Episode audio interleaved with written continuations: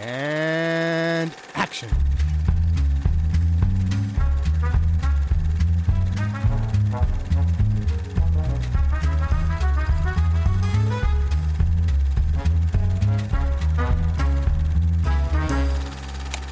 You know, you're always scared of failing on something, but so now the pressure that you make a hit, now the next project has to be. I thought I would just be learning, you know, okay, you do this movie and you learn a little bit more, but now the pressure is a little higher. Cause The pressure is higher.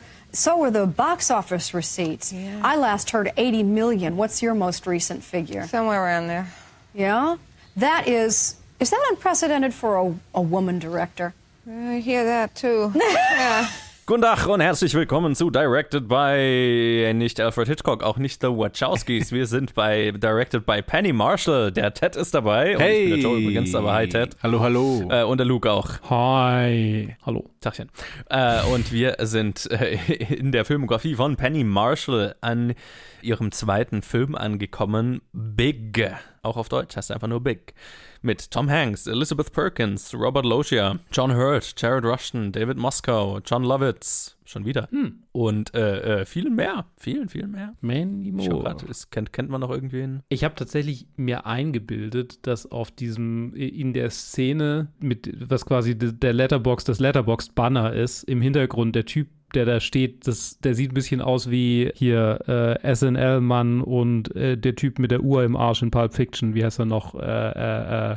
Christopher Du, Walken. du meinst Christopher Walken. Genau, Christopher Walken. What? Bisschen aus wie Christopher Walken, finde ich. Er schaut ein bisschen aus wie er, aber ich, das- ich glaube nicht, dass er das ist. Nee, ich glaube auch. Weil der war ja da schon bekannt. Ja, ja. Aber ich kann es sehen. Entschuldigung, es ist, ich habe manchmal Probleme mit Namen. Das sind einfach zu viele für meinen. Yes. Ist er Das sei dir verziehen. als Senior in dieser Gruppe, muss ich ja, Ja, ja. sagen, wir haben jetzt das Jahr Old man. dieser, also jetzt, als das rauskommt quasi, werde ich schon 30 Mhm. sein, vermutlich. Uh, ja, gut möglich. Ah, obwohl, ja doch, wahrscheinlich. Ganz knapp. Naja, egal. Äh, viele bekannte Gesichter. Entschuldigung, dass ich komplett derailed habe. Wir nehmen noch nicht mal zwei Minuten auf. Äh, und ich erzähle meine Lebensgeschichte. Ah, so soll es sein. Ja, das, mit 30 ist das auch, äh, da fängt man dann an, von früher zu erzählen. So, genau, wir sind bei Penny Marshalls zweitem Film, den ersten Film, den sie, den sie so richtig von vorne bis hinten äh, äh, begleitet hat. Und es handelt von einem kleinen Jungen, gespielt von David Moskow, der eines Tages, weil er halt gemobbt wird und so, bei einem, bei einem Karneval an eine, na, so eine Wahrsager, so ein Wahrsageautomat ist es halt, ne? Also an so ein Wahrsageautomat rantritt und äh, da wirft er halt Geld ein und dann sagt dieser Automat ihm, ey, du hast einen Wunsch frei und er wünscht sich, ey, ich wäre gern groß. Und dann wacht er am nächsten Morgen als erwachsener Mann wieder auf. Im, im Körper von Tom Hanks Mhm. und Hijinks Zoo. Der Rest vom Film ist im Prinzip, also er, genau, er, er haut dann ab nach New York mit seinem, mit seinem Kumpel, weil seine Mutter denkt, der ist irgendein Fremder im Haus und dann über, über Irrungen und Wirrungen findet er dann einen Job in einer Spielzeug, in einem Spielzeug, bei einem Spielzeughersteller, bei einer Spielzeugfirma, weil der Chef der Firma von seiner kindlichen Intuition begeistert ist, sagen wir es mal so, steigt er da auch ganz schnell die Karriereleiter empor. Und außerdem verliebt sich Elizabeth Perkins in ihn und er auch so ein bisschen in sie. Und ja, letztlich muss er dann aber doch irgendwann sich da wieder dazu entscheiden, dass das vielleicht gar nicht so geil ist, wenn er erwachsen ist. Und vielleicht ist es doch besser, wenn er noch ein Kind wäre. Und es, es hat so ein bisschen Coming-of-Age-Elemente, aber vor allem ist es ganz schön viel, einfach nur sehr viel Charme und Witz. Und ein ziemlicher Klassiker, zumindest, zumindest für die Zeit. Ich weiß nicht, ich hatte den jetzt nicht als Kind gesehen. Hatte den von euch? jetzt? Äh, doch, ihr hattet. Nee, Luke, du hast Ich habe schon ihn mal gesehen. ne? Ja. Äh, yo, äh, Big. Äh, hatte ich, genau, hatte ich schon in der letzten Folge erwähnt, hatte ich im Urlaub gesehen. Im, im, im, im öffentlich, nicht im öffentlich-rechtlichen, im öffentlichen Fernsehen, im Privatfernsehen, so heißt es. Mit viel Werben, vielen Werbeunterbrechungen. Verrückt, dass man Filme so angucken kann. Also, äh, lief halt einfach. Ich hatte super viel Angst vor diesem Karnevalsautomaten. Ich meine, er ist schon ein bisschen so, war ein bisschen so, so ein creepy Element, so, er ist nicht eingesteckt. Es war halt die Zeit, ich meine, ich war halt irgendwie ungefähr 13. Ich, ich, ich war ungefähr so alt wie dieser, wie der Junge in diesem Ja. Film. Und ähm, ne, das Ding ist nicht, es war so ein Goosebumps-Ding für mich. So. Ja, ja, ja. Oh, er ist nicht eingesteckt. Oh, und er wird groß. Und dann ist es so ein bisschen wie ein Flug. Also eigentlich habe ich den Film gelesen oder gesehen wie ein anderthalb, äh, einer dreiviertelstündigen Goosebumps, äh, eine Goosebumps-Folge. So, so hat sich's angefühlt. Mhm. Aber ja, ich kann mich, ich kann mich erinnern, dass ich sehr mitgefiebert habe mit seinem, äh, mit ihm so und wollte, dass er erwachsen bleibt als Kind. So, jetzt hat er schon die ganzen Perks, jetzt hat er, jetzt hat er eine Freundin und jetzt wird er wieder jung. Was passiert hier? ähm, und äh, aus der heutigen Lens habe ich den Film ein bisschen anders gesehen und habe sehr mit seinem, mit seinem Freund mitgefiebert und gedacht, oh Gott, hoffentlich kann er die Ordnung in der Welt wiederherstellen. Das ist ja furchtbar. Oh Gott, wie furchtbar. Ja, ähm, genau so. Es war ein bisschen ähm, umgekehrt dieses Mal. Und tatsächlich auch, oh, ja, ich will noch nicht zu tief einsteigen, aber ich hatte ihn schon mal gesehen. Mhm.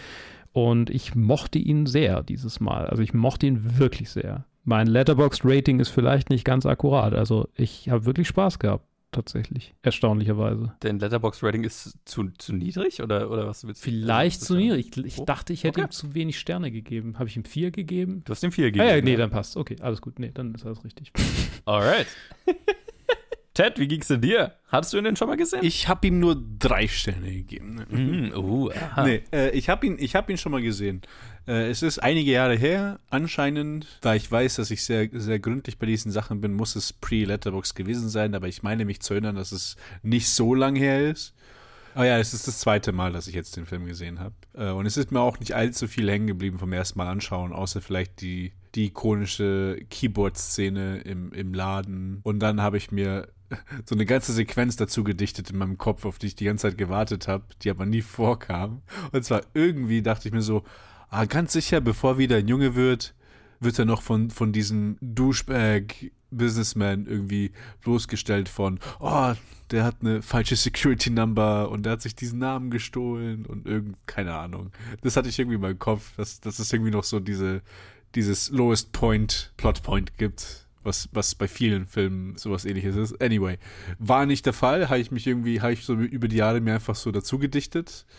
Das war dann eigentlich sehr, sehr konfliktlos, wie er sich dann am Ende entschieden hat. Ähm, Mhm. Ah, okay, ja. Ich habe einfach eingesehen, ich muss jetzt wieder, ich muss mein, mein normales Leben wieder leben. We we- weißt du, welche, ver welche Version des Films du das erste Mal gesehen hattest? Weil es gibt einen Director's äh, oder einen Extended Cut, der eine halbe Stunde länger ist. Ich weiß nicht, was da drin ist. Vielleicht ist das eine Szene, die da drin ist. Aha. Ah. Also nur mal, also ich weiß jetzt nicht Maybe, kann, konkret. kann sein, kann sein. Kann mich jetzt nicht erinnern, kann mich, weil ich Mhm. mich auch auf vieles andere vom Film nicht erinnern kann. Deswegen habe ich jetzt keine irgendwie keinen Punkt, wo ich vergleichen kann an so eine Sache, die ich jetzt, die jetzt ganz sicher gefehlt Mhm. hat oder keine Ahnung. Okay. Also keine Ahnung, kann sein. Ja, ich, ich fand den Film sehr charmant. Ich finde jetzt vor allem so, wie ihn äh, Luke beschrieben hat, ihn, er hat ihn halt als Kind gesehen. Mhm. Ich finde, ja, ah, krass.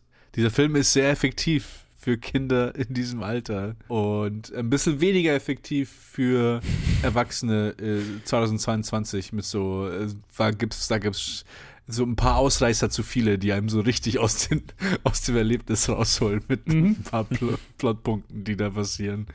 Aber im Großen und Ganzen ist, äh, ist es ein ex extrem spaßiger und wholesome, summiger Film, ähm, der so richtig viel Herz hat und so diese, diese 80s, diesen 80s-Charme halt, genauso wie bei ihren ersten Filmen jetzt hier nochmal mehr und dann halt Tom Hanks halt auch perfekt gecastet eigentlich für diese Rolle. Vieles hat halt einfach gepasst. Ich glaube, es war einfach, es war halt einfach nicht 100% nach meinem Geschmack jetzt beim Mhm. zweiten Mal anschauen. Ich kann mich nicht wirklich erinnern, wie ich ihn, ob ich ihn jetzt irgendwie viel besser fand beim ersten Mal, kann ich, kann ich ehrlich gesagt nicht sagen. Ich fand ihn einfach, ich fand ihn ganz schön. Mit sehr vielen richtig schönen und auch ikonischen Momenten und halt vielen auch so, so typischen 80er, 80s Movie-Momenten. Mhm. Also nicht Momenten, sondern einfach so, ja, das Gefühl, so manchmal die Struktur war einfach so, ah, okay, ja, das habe ich schon mal gesehen. auch schon bei vielen anderen Filmen. Also viele, viele irgendwie äh, Szenen oder auch Themes, die einfach so einfach durch die De- Dekade so sich in durch Osmosis einfach so in alle Filme so ein bisschen reingesickert ist. Ist halt hier auch da. Aber ja, im Großen und Ganzen ist es ein, ist ein ganz schöner Film. Alright. Ja, ich hatte den noch nie gesehen. Und Mai wusste von dem einfach, ne, weil er diesen Klassikerstatus hat und ich schon oft Leute hab drüber reden hören und so. Aber ich hatte jetzt nie wirklich das größere Bedürfnis, den zu sehen, weil ich den immer so im Kopf hatte. Naja, das ist halt so eine 80er-Jahre-Komödie. Die 80er sind als filmisch für mich eine Zeit, die ich eher ätzend finde oft. so, die, gerade auch die Komödien aus der Zeit ist oft nicht so meine Welt und vor allem halt so, uh, kleines Kind wird erwachsen und kann dann Dinge tun, die Erwachsene tun. Und das aus den 80ern, das, das klang für mich nach einer ganz, ganz furchtbaren Kombination. Jetzt habe ich ihn das erste Mal gesehen und ich war extrem positiv überrascht tatsächlich. Vor allem damit, wie sweet und charmant dieser Film ist. Und wie er halt nicht, oder die meisten der Dinge, die ich von diesem Film erwartet hätte, wo ich mir gedacht hätte, die meisten macht er nicht. Und das finde ich, das, das fand ich sehr überraschend und äh, spricht für die Leute hinter dem Film, meiner Meinung nach. Und äh, deswegen konnte ich dem Film sehr viel abgewinnen. Und ich meine, die, die zentrale Performance von Tom Hanks ist halt einfach super goldig und ich war positiv davon überrascht, wie wenig toxisch dieser Film ist und wie ernst er ne, das, das Kinderdasein äh, nimmt und die Erfahrungen als Kind und so weiter und das Erwachsenwerden und so. Also das fand ich, das fand ich alles eigentlich ziemlich, ziemlich gelungen und hatte eine sehr, sehr gute Zeit mit diesem Film. Und äh, ich fand es jetzt auch äh, gerade jetzt auf, aus Sicht, ne, wenn wir jetzt über Penny Marshall als Regisseurin reden, der Sprung von Jumpin' Jack Flash zu Big ist halt, ist schon riesig, ne? Mhm. Auch so mhm. von der Inszenierung und äh, ne, also wo, wo es sich jetzt so, okay, das, das hier schaut auch aus wie ein Film und so weiter. Also das fand ich, das fand ich sehr krass. Und generell ihre Regiearbeit hier fand ich fand ich extrem gelungen und auch glaube ihr ist auch viel zuzurechnen, was den, was den Charme und die Sweetness dieses Films angeht. Ne? Deswegen, da bin ich sehr gespannt drauf, drüber zu reden jetzt gleich. Aber zuerst, ich habe ein paar kleine Hintergrundinfos zu diesem Film. Wie in der letzten Episode ja schon gesagt, auch hier nicht so viele hätte, hätte mir mehr erwartet dafür, dass die, weil dieser Film ja so ein Klassiker ist. Aber was ich in der letzten Episode vergessen hatte zu erwähnen, war Jumpin' Jack Flash, als der rauskam. Der Film hat zwar größtenteils negative Kritiken bekommen, aber er war dennoch halbwegs erfolgreich, was äh, das Einspielergebnis anging. Und deswegen hatte Penny Marshall eben jetzt dann auch, also ne, der hat jetzt sich nicht negativ auf ihre Karrierechancen danach ausgewirkt und deswegen war sie auch ziemlich bald im Gespräch für diesen Film hier. Und das Lustige an Big ist, ich habe das ja auch schon in der letzten Episode erwähnt, der wurde, hier Big wurde geschrieben von Steven Spielbergs Schwester Anne Spielberg, die danach nicht mehr wirklich viel Drehbucharbeit gemacht hat. Das, das ist so ziemlich das einzige wirklich Bekannte, was sie gemacht hat. Hm. Weird. Also, ne, also sie hat äh, das Drehbuch geschrieben und der äh, äh, spätere Hitregisseur Gary Ross, der zum Beispiel den ersten Hunger Games gemacht hat oder Ocean's 8, äh, also der heutzutage sehr erfolgreich als Regisseur unterwegs ist. Und auch für ihn war das das erste produzierte Drehbuch. Also für beide. Die haben beide damit ihre Karriere gestartet. Und äh, wie gesagt, Ernst Spielberg hat nicht so viel danach gemacht. Ich weiß nicht, vielleicht macht sie auch irgendwas, wo, wo sie jetzt keine IMDb-Credits dann hat. Äh, kann natürlich sein, aber halt zumindest als Drehbuchautorin nicht. Ja, also das ist schon mal sehr weird. Äh, Produzent dieses Films ist James L. Brooks. Da haben wir ja in der letzten Episode schon drüber äh, geredet, ne, dass Penny Marshall den halt kannte. Sie war in den Simpsons in der ersten Episode dabei. Und äh, der hat eben vorgeschlagen, hey, willst du das nicht machen? Wir haben dann dieses Drehbuch äh, bisher, äh, als, als sie da an Bord kam, gab es auch noch kein Studio, das den Film haben wollte.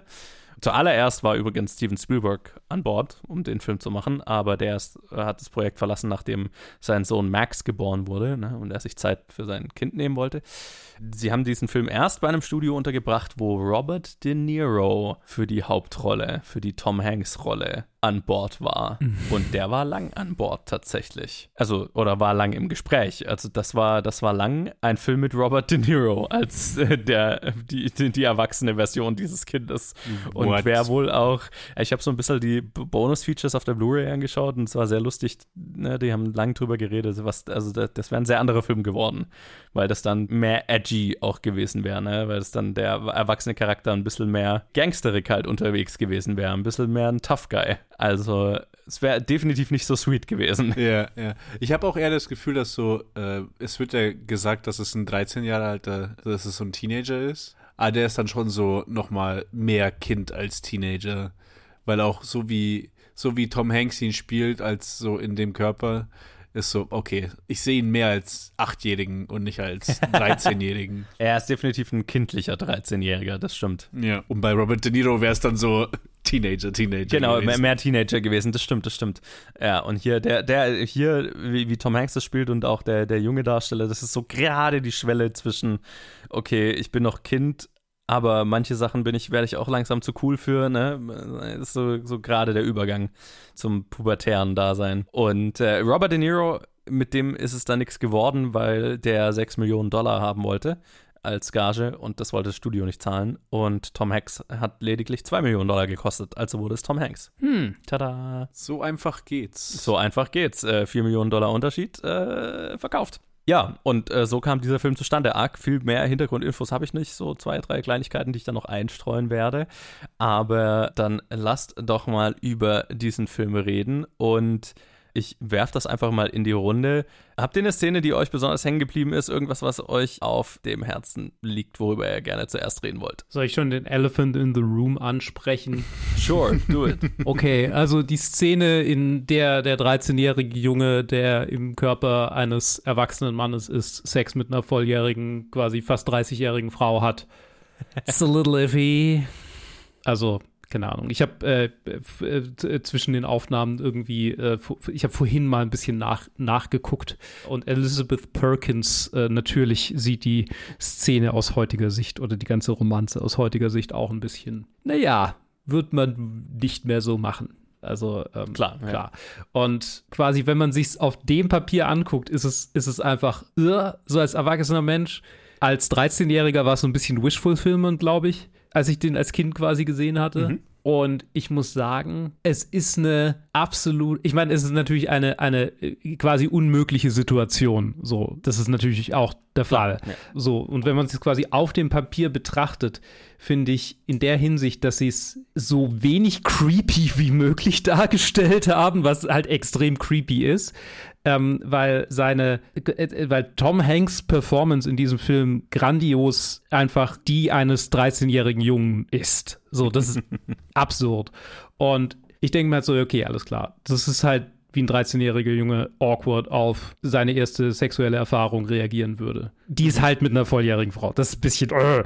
aber abgesehen davon ist es wirklich so, yo, irgendwie, ich wusste, dass die Szene kommt und ich wusste, dass, dass, dass ich sie nicht mögen werden würde. Aber mit dem gesagt, hatte ich nicht ganz so ein mega riesiges Problem mit dieser Szene, wie ich es hätte haben können. So.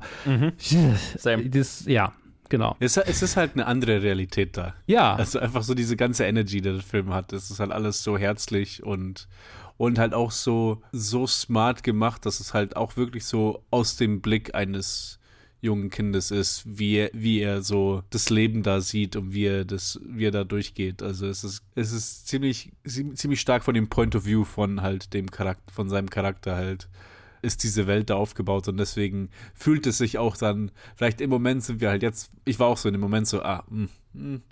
aber dann ist es halt diese Welt so, ah, okay, jetzt, jetzt gehe ich fucking Kaffee trinken. jetzt, bin ich, jetzt bin ich erwachsen. ja. So, oh, alright, alright, alright. Also da haben sie schon nochmal Humor draus, rausgeholt und es halt schon so, sich schon ein bisschen wieder drüber lustig gemacht. Es ist iffy, auf jeden Fall, aber im Großen und Ganzen, es ist nur ein kleiner Moment in dem Film, der das eigentlich sonst sehr geschickt handhabt. Ich fand es sehr interessant, weil in dem Bonusmaterial Anne Spielberg und Gary Ross darüber geredet haben, was ihre Gedanken zu der Szene waren und wie sie das Ganze bei, in der Drehbuchphase angegangen sind. Und das fand ich, fand ich sehr interessant von den beiden zu hören, äh, weil die genau darüber geredet haben, dass sie sich sehr genau überlegt haben, wie sie es machen können, dass es nicht creepy ist. Mhm. Ne? Also die haben sich schon auch damals Gedanken drüber gemacht. Ne? Natürlich nicht, ne, nicht Ja. dieselben Gedanken, die wir uns jetzt vielleicht heute machen würden, ne?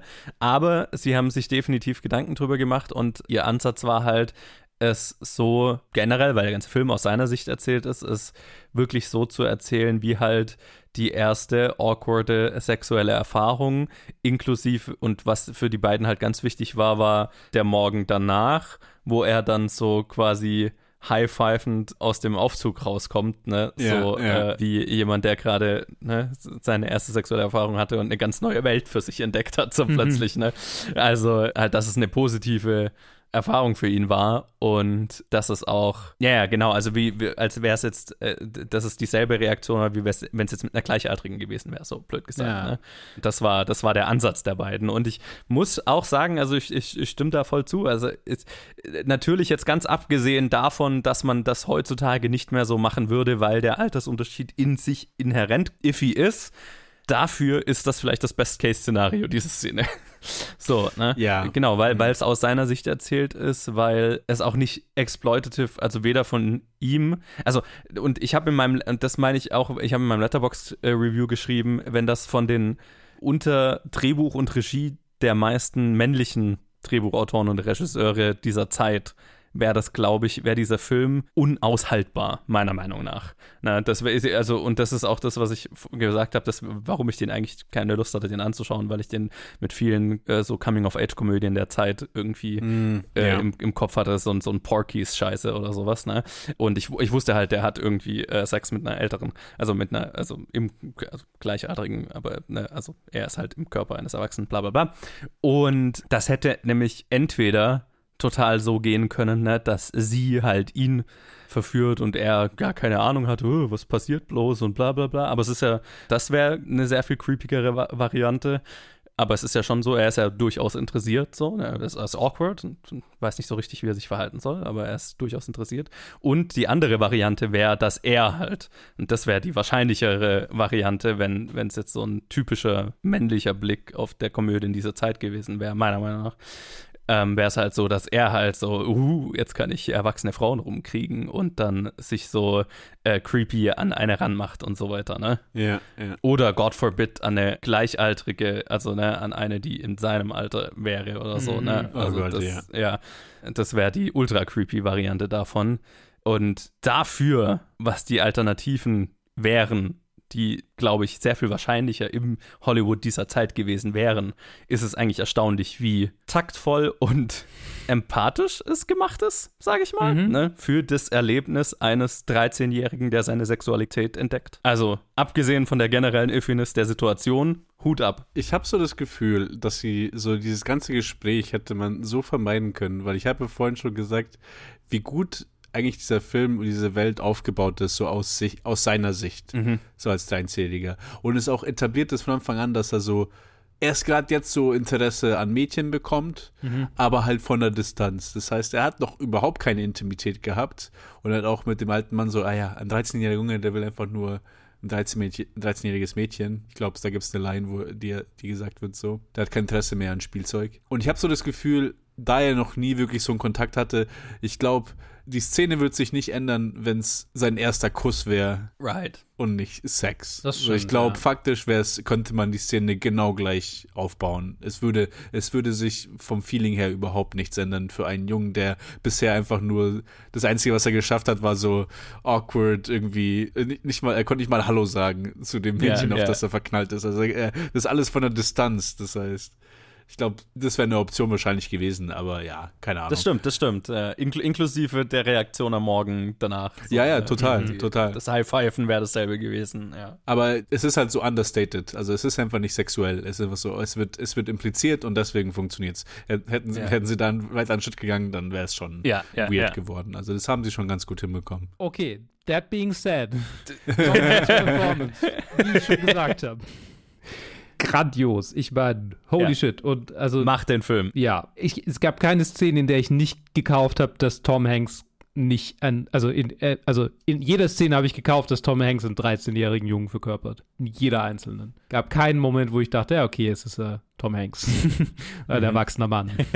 Krass. Richtig gut. Er kann so ziemlich gut so oblivious Ja. spielen. Oh ja. Deswegen war halt auch Forrest Gump. Ich musste auch an Forrest Gump gedenken, als also ist so eine, es ist eine Stimmt, ähnliche ja. Performance, wie er so eine Szene angeht, mit so einer kindlichen irgendwie Pureness. Ist es so, ah, ist so, so ähnlich wie halt Situationen angegangen werden von beiden Charakteren. Habe ich das Gefühl, ist einfach so, ah, okay, das ist einfach so. Er hat dasselbe schon mal zehn Jahre vorher gemacht, bevor er Forrest Gump gemacht hat. Mhm. Lustig, stimmt. dass du das sagst, weil die Technik, die Penny Marshall und Tom Hanks verwendet, also die Penny Marshall mit Tom Hanks verwendet hat, damit, um die Performance so authentisch wie möglich zu machen, war, dass sie den jungen Darsteller David Moskow jeden Tag mit ans, am Set hatten und die haben immer die Szene zuallererst von David Moskow spielen lassen. Ah. Und Mhm. Tom Hanks hat sich quasi angeguckt, wie der durch die Szene geht, dieselbe Szene, und hat das dann als Inspiration für seine eigene Performance in der Szene verwendet. Das ist sehr schlau. Und dieselbe Technik haben sie bei Forrest Gump nochmal gemacht. Ah, okay. Ah, Ja, Deswegen alright. passt der Vergleich ganz gut. nice. Ja, das ist, das, das ist mein, mein, mein kritisches Auge, die da Verbindungen sieht. offensichtlich, offensichtlich. ja, aber also total, ich, ich stimme 100% zu. Also Tom Hanks ist, was diesen Film macht und was ich so richtig gut fand und das ist super subtil und mir ging's, äh, also ne, mir ist irgendwann aufgefallen, äh, je länger der Film ging, holy shit, er wird langsam aber sicher erwachsen. Also das ist ja auch ein Thema irgendwann, dass er dann ne, irgendwann an den Punkt kommt, gegen Ende des Films, soll er wieder zurück oder nicht? Aber auch in der Performance ne, wird er immer weniger kindlich über den Verlauf des Films und immer gestandener, erwachsener, also ne, äh, weniger verspielt, Mhm. rationaler, blöd gesagt. So, ne, auch dann eben, wo er dann eine Beziehung mit äh, Elizabeth Perkins eingeht und so, ne, was ihn dann sehr schnell, sehr viel schneller, sehr erwachsener macht. Und auch das fand ich in der Performance extrem gelungen, dass er nie das verliert, dass man das Gefühl hat, okay, da ist ein Kind im Körper eines Erwachsenen, aber ein Kind, das selber gerade im Prozess ist, erwachsener zu werden. Ne? Also er verliert nie dieses Kindliche. Man weiß, man hat immer das Gefühl, da ist noch was anderes mit drin, aber man macht wirklich so einen pubertären Prozess im Schnelldurchlauf mit ihm als Charakter durch. Und das ist performance-technisch schon gar nicht mal so einfach. Das fand ich, und vor allem das, das kohärent zu halten über einen Film, der ja in Unterschied, also ne, wo der nicht in Sequence gedreht wird, ne? Ja, wo ja. du immer äh, irgendwie schauspielerisch im Kopf behalten musst, okay, wo, an welchem Punkt bin ich jetzt gerade in dieser Szene? Und dass das wirklich so einen kohärenten Arc hat vom Erwachsenwerden dieser Figur, holy crap, das ist schon eine Glanzleistung. Ja, stimmt. Ja, kann ich nur zustimmen. Es ist auch interessant, so wie das halt so, wie du gesagt hast, es, es geht so schleichend voran und es ist so verknüpft mit, je mehr Verantwortung er kriegt, desto mehr ist er gezwungen, sofort Erwachsener zu sein. Einfach nur, um halt mit den erwachsenen Challenges klarzukommen, muss er dementsprechend diese Rolle füllen. Und dann bis es halt zu dem Punkt kommt, wo er so diese, diese, diese komplett gestresste Rolle, äh, diese komplett gestresste Szene hat mit seinem besten Freund, wo es diese ganz typische Szene, die haben wir auch schon tausendmal gesehen, so wie fucking Robin Williams mit seinen Kindern in Hook. So, ah, ich bin der Businessman, ich bin beschäftigt, ich habe keine Zeit für dich. Ich bin ganz so gestresst, ich muss diesen Sehr Deal typische schließen. 80er-Szene. Ja, ja, Oh, extrem, extrem. Business Daddy. Und ich finde es ganz lustig, dass halt da diese Verantwortung halt ganz klar von, von seiner Umgebung kommt. Was aber auch irgendwie so, ich glaube, generell einfach auf Leute zutrifft. So, wie Menschen erwachsen werden. Gehst so, du wirst in die weite Welt reingeworfen und dann so, je mehr Sachen du für verantwortlich bist, desto mehr musst du auch so handeln, dass du für diese verantwortlich sein, also sein kannst.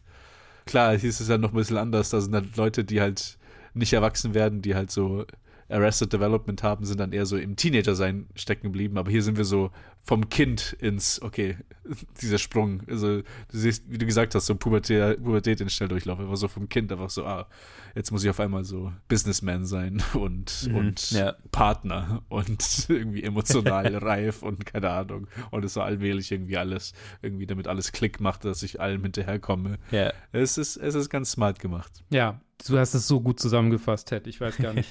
Sorry, ich habe gerade drüber nachgedacht, was ich dazu sagen kann. Joe, Joe. es gibt, also, ne, um bei, bei dieser Performance zu bleiben, es gibt gerade, und das war tatsächlich, da war ich sehr überrascht, dass es so gut für mich funktioniert hat und dass der Charme dieses Films mich da einfach komplett gekriegt hat.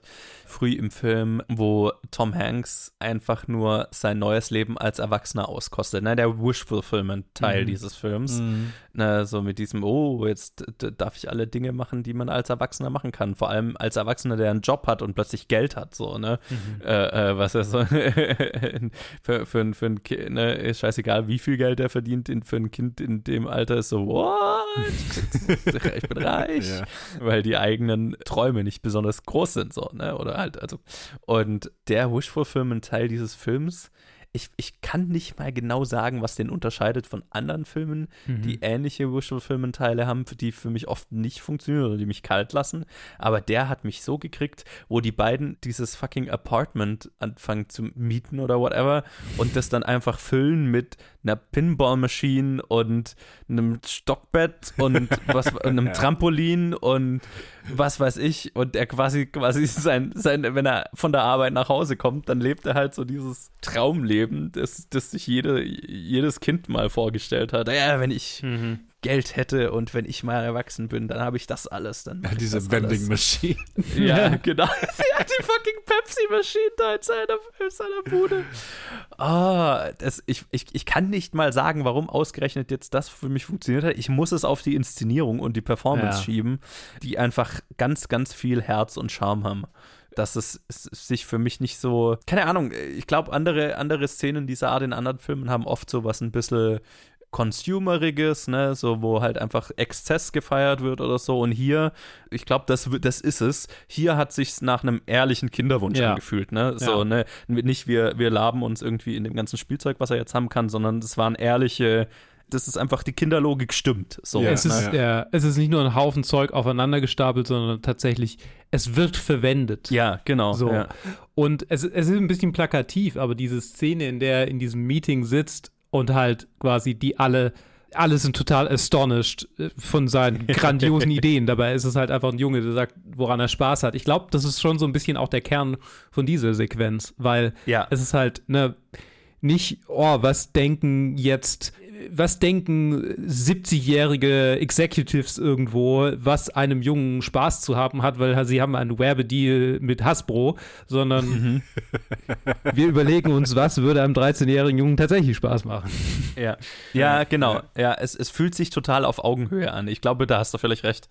Das Drehbuch fühlt sich sehr empathisch gegenüber dem Empfinden eines 13-jährigen Kindes an. Ne? Und nicht eben, okay, wir Erwachsene, die keine Ahnung mehr haben, was ein Kind geil findet, überlegen uns jetzt, was ein Kind geil findet. Ja. Ne? Was, was mag denn die Jugend von heute so? Sondern es fühlt sich wirklich so an, als hätte da, hätten die Autoren hier die Arbeit gemacht, sich wirklich in ein Kind reinzuversetzen und zu schauen, wie agieren. äh, ne? Also es fühlt sich einfach natürlich an. Ja. Ja, ich glaube, es ist einfach organischer geschrieben mit, äh, mit dieser Wish-Fulfillment-Teil vor allem.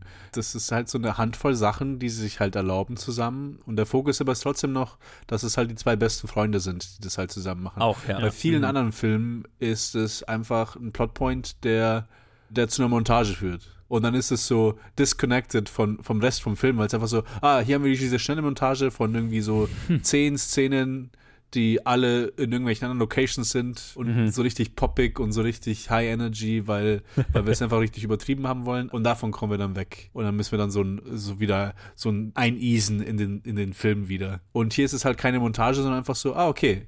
Es wird halt auf so auf paar Punkte fokussiert und da fokussieren sie halt sich zusammen drauf. Und wir sehen halt, wie sie zusammen das machen und ich glaube, deswegen ist es so ein großer Punkt. Ich habe jetzt gerade auch an, an Home Alone gedacht, so Da, das ist auch, woran da ich gerade gedacht wo es habe. einfach nur so diese paar Punkte sind, so er bestellt sich eine Pizza, er, er isst Eiscreme, also so diese kleinen Sachen, die er sich halt jetzt erlaubt und es ist nicht irgendwie so eine so drei Minuten High Octane, irgendwie sehen, wir sehen 20 Szenarien hintereinander, wo er, wo er einfach crazy wird. Ja. Was viele andere Filme halt diese Lösung halt einfach nehmen.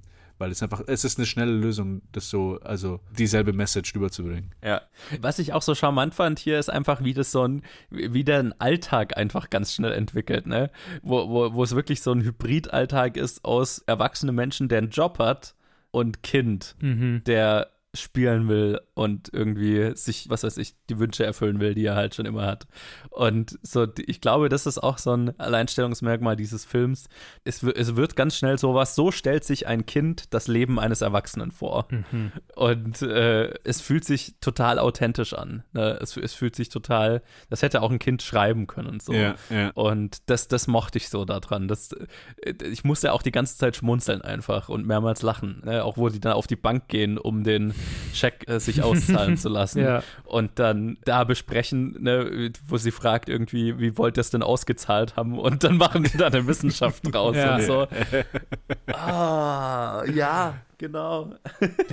Wie effektiv war denn die Szene für euch als einfach nur aus, aus Sicht seiner Mutter? Erstmal die erste Szene, wo er einfach reinkommt und sagt, I'm your son und sie halt ausflippt, aber dann vor allem aber das Telefonat, wo er ihr vorsingt, das alte Kinderlied, was sie ihm vorgesungen hat und er einfach so, so ein bisschen einfach nur sich schämt, weil er das vorsingen muss und sie einfach zerstört wird.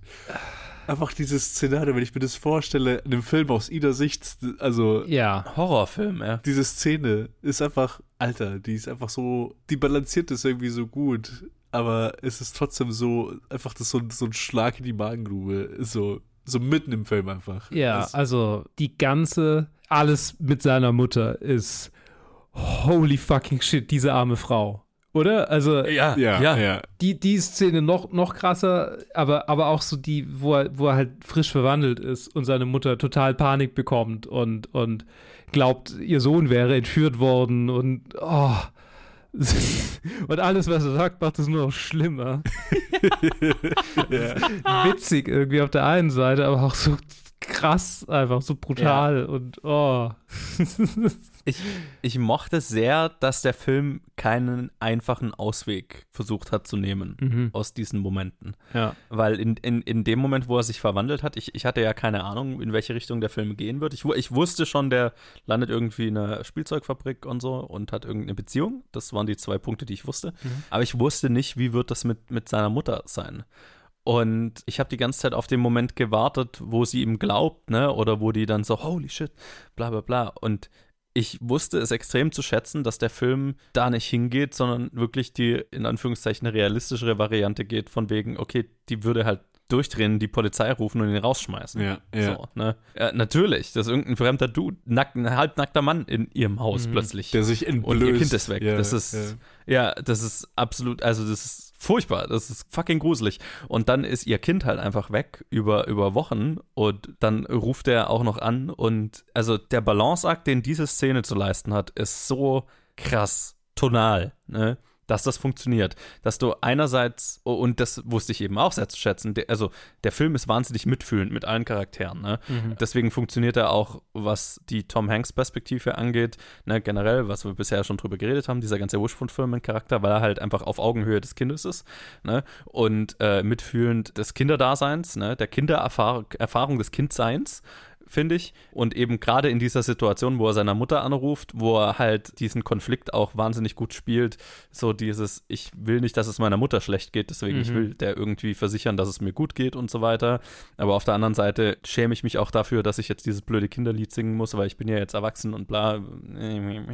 Ne, diese Gefühle, die da im Konflikt stehen. Und gleichzeitig hat der Film aber auch wahnsinnig viel Mitgefühl mit ihr. Ja. Ne? Und äh, schwächt das nicht ab, die furchtbare Situation, in der sie sich befindet. Und was das auch wieder für eine Wirkung auf ihn hat. Und das macht das wahnsinnig mächtig. Und das zu balancieren und gleichzeitig den Spaß am Film nicht zu verlieren und dann auch wieder zurück in die Komödie zu finden, Hut ab davor. Das ist nicht einfach. Ja, ja, also es ist, es ist eigentlich sehr beeindruckend, wie sie die emotional so tieferen Momente gut integriert, ohne halt so den Ton vom Film zu verändern. Auch diese kleine, diese kleine Szene, wo er diese Umfrage so tut, als ob es eine Umfrage wäre, um, um rauszufinden, was er jetzt gegen seine Bauchschmerzen nehmen muss, weil er einfach keine Ahnung hat. Aber weil es aber auch so traurig ist, weil er in irgendeinem so Motel einfach alleine ist, nachts. Oh, ja. Und einfach nicht weiß, was er machen soll. Die, die fucking Szene, wo er die erste Nacht in diesem, in diesem abgeranzten Motel, äh, in diesem abgeranzten Hotel ist, wo sein Kumpel dann geht und er da das erste Mal in diesem kleinen Raum ist und dann hört er die Geräusche von der Stadt von draußen. Das hat sich so real angefühlt, ich fand's gruselig, weil ich hatte diese Momente schon. Ne? Also ich, da habe ich, ich habe mich total zurückerinnert, wo ich selber ausgezogen bin von zu Hause und das erste Mal allein in meiner eigenen Azubi-Wohnung war damals. Und ne, du bist das erste Mal komplett allein in einer fremden Stadt, du hast niemanden um dich rum. Und äh, äh, dieses Gefühl, also ich, ich weiß nicht, dieser, dieser Film hat es geschafft, mich sofort zurück in dieses Gefühl zu katapultieren.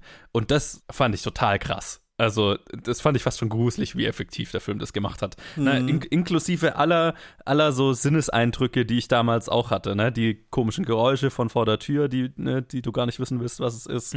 Und ne, die, die Zimmereinrichtung, die dir fremd ist. All das. Wow. Und auch das wieder, ne, Mitgefühl. Der Film ist so mitfühlend mit, mit, mit den Charakteren, vor allem mit ihm eben. Das ist auch von der Inszenierung her. Das fand ich extrem krass. Das ist vielleicht emotional das Krasseste an diesem ganzen Film, dieser Moment, weil, Ja. ich, weil ich das so instant nachvollziehen konnte. Absolut, ja. Ich meine, ich habe beim Film nicht so arg dran gedacht, aber so, wo das ich, gleiche, gleiche Erfahrung, gleiche Erinnerungen so. Also, Mhm. so, ne, das ging mir ähnlich.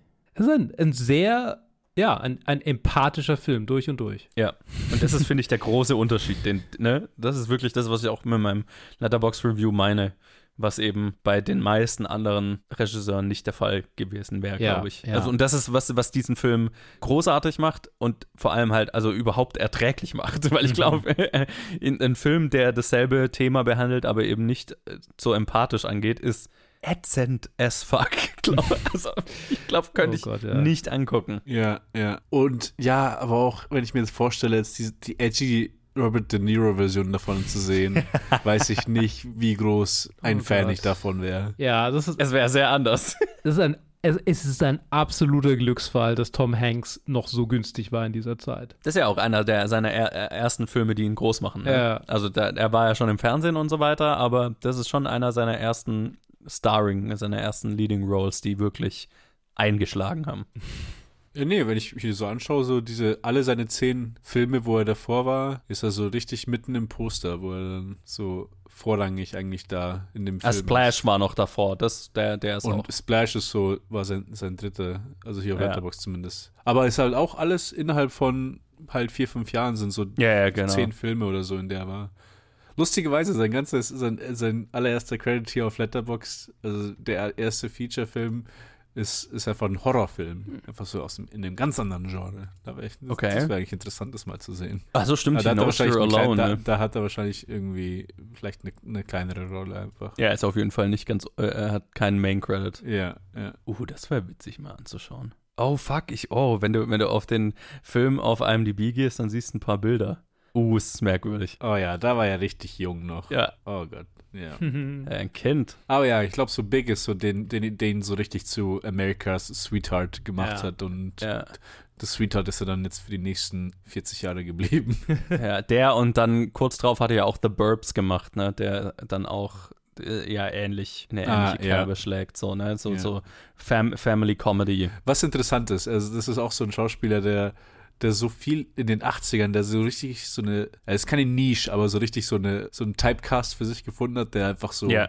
ihn zu einem Superstar gemacht hat und dann in den 90ern einfach gesagt hat, ah, jetzt mache ich einfach, ich mache Forrest Gump, ich mache Philadelphia, ich mache so, ich gehe, Ich, ich hole mir einen Oscar, mehrere. Ja, ja, ja. Saving Private Ryan, ja genau, also einfach so richtig. Ja. Das ist so Whiplash für die Leute, die halt Tom Hanks aus den 80ern Ja, kennen, ja. wo er dann so in den 90ern einfach diese ganzen Rollen dann macht. Also der hat im Prinzip, der hat wirklich irgendwann äh, äh, so einen harten Karriereshift hingelegt und gesagt, okay, ich bin jetzt bekannt als Comedy-Darsteller und jetzt, jetzt mache ich ernsthaftes Drama. Nice. What a Career Shift. Ich bin sehr froh drum. Ich meine, viele gute Filme, die wir dadurch erhalten haben. Auch manche Filme, die ich auf der Top 250 schon ein bisschen kritisiert habe. Ich weiß, ich weiß. Nichtsdestotrotz sind sehr gute Filme. Ich meine, dieses Jahr äh, kommt er jetzt, jetzt dann irgendwie Anfang des Jahres, macht er ja wieder eine Komödie. Also Ah, Back to Das the ist Roots. dieser Otto-Film. Man Called Otto. Und danach ist ja auch noch bei Wes Anderson also nochmal eine Komödie. aber ist Das natürlich stimmt, Eine, ja. andere, eine andere Art von Komödie. Ap apropos, äh, da- also da, äh, zwei Sachen muss ich noch ansprechen. Mhm. Einmal eins ganz kurz, die Szene, wo er diesen Babycorn so äh, witzig ist, ne, wie er als Ah, würde ja. einen echten Maiskolben essen, war wohl Impro von Tom Hanks, Ja. was ich sehr lustig finde. Und ganz hervor besonders hervorheben muss ich noch die auch natürlich sehr ikonische Klavierszene, wo er seinen, seinen Chef quasi von sich überzeugt, indem er, also äh, einfach weil der Chef ihn sieht in der Mall, wie er halt auf so einem Ja, äh, wie nennt man das denn? Also Also, so, so ein, ein, ein, ein Tanz, ein, Ein- Klavier, ein, ein, DDR-Klavier quasi. Sure. ne, Ja, äh, weil er halt so da ein drauf Teppich, anfängt, ja. Ja. genau, anfängt äh, zu spielen und dann sein Chef einfach drauf einsteigt und so auf dieses Kindliche einfach anspricht, Ja. äh, anspringt. Und das ist so eine Szene, die quasi keinen Dialog hat und nur nur in Blicken, nur in Choreografie und so weiter Mhm. funktioniert und so viel Charme und so viel Herz hat und so viel Extrem, ja. Spielspaß und auch so ein kleines Wunder ist für mich, finde ich, weil das einfach so, das wäre auch so eine Szene, wo, wo ganz schnell halt so ein Executive irgendwie sagen könnte, ja, aber da passiert ja gar nichts, kann man auch rausstreichen. Oder, na, da muss man jetzt aber noch irgendwo Dialog einfügen, warum, Mhm. Was, was, was, was ist denn der, der Inhalt dieser Szene hier? Aber es ist alles nur erzählt in, äh, also nonverbal, ne? Und Ja. also, ja, die hat mich richtig, richtig gekriegt. Ja, ja, total. Ich finde, ich, ich muss mich immer daran erinnern, also öfter, so, immer wenn ich mir so YouTube-Essays über Filme anschaue und dann vor allem, wenn es um Musicals geht und dann Leute immer dann wieder mal sagen so, es gibt halt einfach nichts, was ekstatischer ist, als Leute beim Tanzen, beim Performance so zu sehen. Und natürlich ist das jetzt hier kein, kein Musical à la Singing in the Rain, wo du da so eine Energie halt reinsteckst, aber es ist schon eine gute Appro Approximation. Vor allem mit diesem Steady Shot, wo sie einfach, man lässt sie einfach machen in diesem White Shot. Ja. Die Kamera steht und wir lassen sie einfach für die nächsten zwei Minuten spielen. Ja. Und es ist auch ziemlich beeindruckend. Also die ganze Choreo und halt auch der Executive äh, Robert Loggia oder was auch immer. Mhm, Loggia, ja. Auch sehr beeindruckend, dass er da, dass er das einfach da, diese Performance da hingelegt hat. Und deswegen, Ja. also es ist, es ist zu Recht eine, so eine der ikonischsten Szenen aus, aus der Filmgeschichte eigentlich. Ja, So. ja, total. Ich meine, das, das ist auch irgendwie das Bild des Films, das man so kennt. Ne? Das ist auch auf dem Poster drauf und, und, und das ist so eine Szene, die halt, die so ein bisschen eine Anomalie ist eigentlich. Und das, das mochte ich total daran. Und es ist halt auch, ich, ich weiß gar nicht, wir haben im Making-of drüber geredet, wie die zustande kam. Es war definitiv im Drehbuch. Ah, jetzt fällt es mir nicht mehr ein. Aber ich weiß nicht, ob die so ein, so ein Ding in der Mall tatsächlich mal gesehen hatten oder äh, weiß nicht mehr genau. Aber es war schon so, die haben sich einfach gedacht, ja, das wäre doch ganz lustig. und haben es halt einfach mal reingeschrieben. Und es ist halt einfach so ikonisch geworden. Ja, war ich, war ich sehr beeindruckt davon. Okay. Ich glaube, jetzt so im Nachhinein, muss ich diesen Film? Nee, nee, er ist schon okay. Ich habe ich, ich hab gerade überlegt, ob ich ihn vielleicht sogar noch höher ein, einordne, weil ich, Ich habe ihn auch schon höher gestellt nach dem Gespräch. er, ist schon, er ist schon wirklich gut. Er ist wirklich gut. Es ist echt ein sehr guter Film, Mann. Ist er, ja. Und ich, ich glaube, was, was mir jetzt von unserem Gespräch äh, hängen bleiben wird, ist einfach Empathie. Ne? Das ist, was diesen Film so auszeichnet und einfach abhebt von anderen Komödien seiner Art. Ist der empathische Blick, den er auf die Charaktere hat. Ja. Das ist wirklich der Unterschied. Und halt auch dieser zeitlose Blick. So, okay, wie Ja. wäre es, wenn eine Jung, also ein Kind in die Erwachsenenwelt reingeschubst wird und was halt, und das setzt ihn halt, das lässt ihn halt so ein bisschen aufsteigen zwischen unter diesen, all diesen Komödien aus den 80ern, die, die man sich manchmal auch nur mit sehr viel Gewalt heutzutage anschauen kann, weil die einfach nicht gut, gut gealtert sind, wenn überhaupt. Ja, total. Und das macht ihn eben, der, der Unterschied, ne, das ist der Unterschied, der den hier zeitlos macht. Ja. Jo, äh, äh, vielleicht noch kurz, als der Film rauskam, war er sowohl bei den Kritikern als auch finanziell ein gigantischer Hit mit einem Einspielergebnis weltweit von 151 Millionen Dollar. Und damit war übrigens Penny Marshall die erste weibliche Regisseurin mit einem Einspielergebnis über 100 Millionen Dollar in der Filmgeschichte. Uh, nice. Good for her, war das, war, war das die Untertitel der, der Staffel? Ja. ja, total. Good for her. äh, und nicht nur das, er hat auch noch zwei Oscar-Nominierungen bekommen für Best Actor und Best Original Screenplay. Gewonnen hat er keinen. Nice. Und Tom Hanks hat wohl in, in einem Interview dann damals gesagt, äh, zu seiner Nominierung, ja, jetzt muss er beim nächsten Mal nur noch einen gewinnen. Und dann hat er irgendwie, haben wir ja gerade gesagt, äh, ein paar Jahre später hat er dann zwei hintereinander gewonnen. Also, Ja, hat das einfach gemacht. ja, gesagt, getan, sag ich da nur. Ich habe auch einen kleinen Fun Fact, weil ich habe vorhin jetzt noch beim Reden habe ich habe ich auf Wikipedia reingeschaut und es gibt es gibt einfach so ein ist so ein kleiner Fun, der hat nicht mal mehr was mit dem Film zu tun. Es gibt drei Remakes von Big. Alle drei sind indische Filme und die ersten beiden ist eigentlich ein Film, der aber zwei Filme sind, ist, weil es so wir kennen es ja so aus dem europäischen Film, dass ein Film manchmal in mehreren Sprachen aufgenommen wird und das haben sie bei dem ja auch gemacht nur, dass sie nicht nur, also nicht, nur, dass sie nicht dieselben Schauspieler in zwei Sprachen sprechen haben lassen, sondern einfach die Schauspieler ausgetauscht haben und im Film einfach zweimal geschossen haben. Ja, hatten wir bei Hitchcock ja auch schon mal. Ah ja, stimmt, ja, Ja. genau. Ja, fand, fand ich lustig, dass sie einfach das, ja, okay, wir tauschen hier den Cast aus und machen einfach die, den Film zweimal jetzt schnell. Sure, why not? Auch ein Qualitätsmerkmal. Immer. Me mess dich äh, an der Qualität äh, der Leute, die dich kopieren. Oder so. Absolut. Das ist die Weisheit. Habt ihr denn ein Fazit zu Big? Äh, Ted, ich habe letztes Mal mit dem Fazit Es angefangen. ist ein, ja, ich, ich habe, ich hab, wie gesagt, wieder jetzt gerade beim Gespräch höher gestellt. Es ist, es ist ein super, super starker Film. Äh, es ist ein sehr ikonischer Film. Und da wir jetzt den Film gesprochen haben, den ich gesehen hatte aus der Filmografie, bin ich jetzt umso mehr gespannt auf die nächsten Filme. Vor allem auf den nächsten, weil ich das Pairing gesehen habe von den Schauspielern. Apropos Und- Robert De Niro. Apro- Apropos De Niro und apropos let letzte Episode habe ich Robin Williams erwähnt. Das, das, das wird interessant und darauf freue ich mich. Also ich weiß nicht, was da auf, auf uns zukommt und ich bin so gespannt drauf. Ich habe ihn ebenfalls schon erspäht und ja, ich schließe mich an. Das wird spannend. ja, ja, äh, äh, genau. Äh, sorry, zu dem Film. Ich habe gedacht, ich hätte schon gesagt, weil ich, äh, mein Fazit zu, zu, zu Big, äh, wollte ich noch sagen. ja, ich bin sehr froh, dass er von dieser Regisseurin gemacht wurde und ich habe das Gefühl, irgendwie going into this season, ich werde das noch das ein oder andere Mal über diese Filme sagen. Ich glaube, die Chancen stehen nicht verkehrt, äh, weil mir geht es genauso. Bin sehr froh, dass sie den Film gemacht hat und äh, bin sehr froh, dass ich ihn jetzt gesehen habe. Also positiv überrascht, äh, wie gesagt. Und ich bin sehr gespannt auf den nächsten Film, wie äh, Ted ja auch gerade schon gesagt hat. Robert De Niro, Robin Williams. Ich habe sonst keine Ahnung, was es ist. Ich gehe komplett blind da rein und das ist, das ist spannend. Dafür machen wir diesen, äh, mache ich zumindest diesen Podcast. Ich liebe es, wenn man einfach keine Ahnung hat, äh, auf was Ja. man sich einlässt und einfach überrascht werden kann. Deswegen, der nächste Film heißt Awakenings. Das ist alles, was ich weiß, bis auf die zwei Hauptdarsteller und äh, die Regisseurin. Und äh, that's it. Also, ich würde mal sagen, danke fürs Zuhören. Danke an euch zwei fürs dabei sein. sehr gerne. Super gerne. Und äh, lasst uns wissen, wie ihr Big findet. Facebook, Twitter, Instagram, planfilmgeek at gmail.com. Und dann hören wir uns zu Awakenings in der nächsten Episode wieder mit Robert De Niro, Robin Williams und Penny Marshall hinter der Kamera. Bis dahin. Tschüss. Ciao.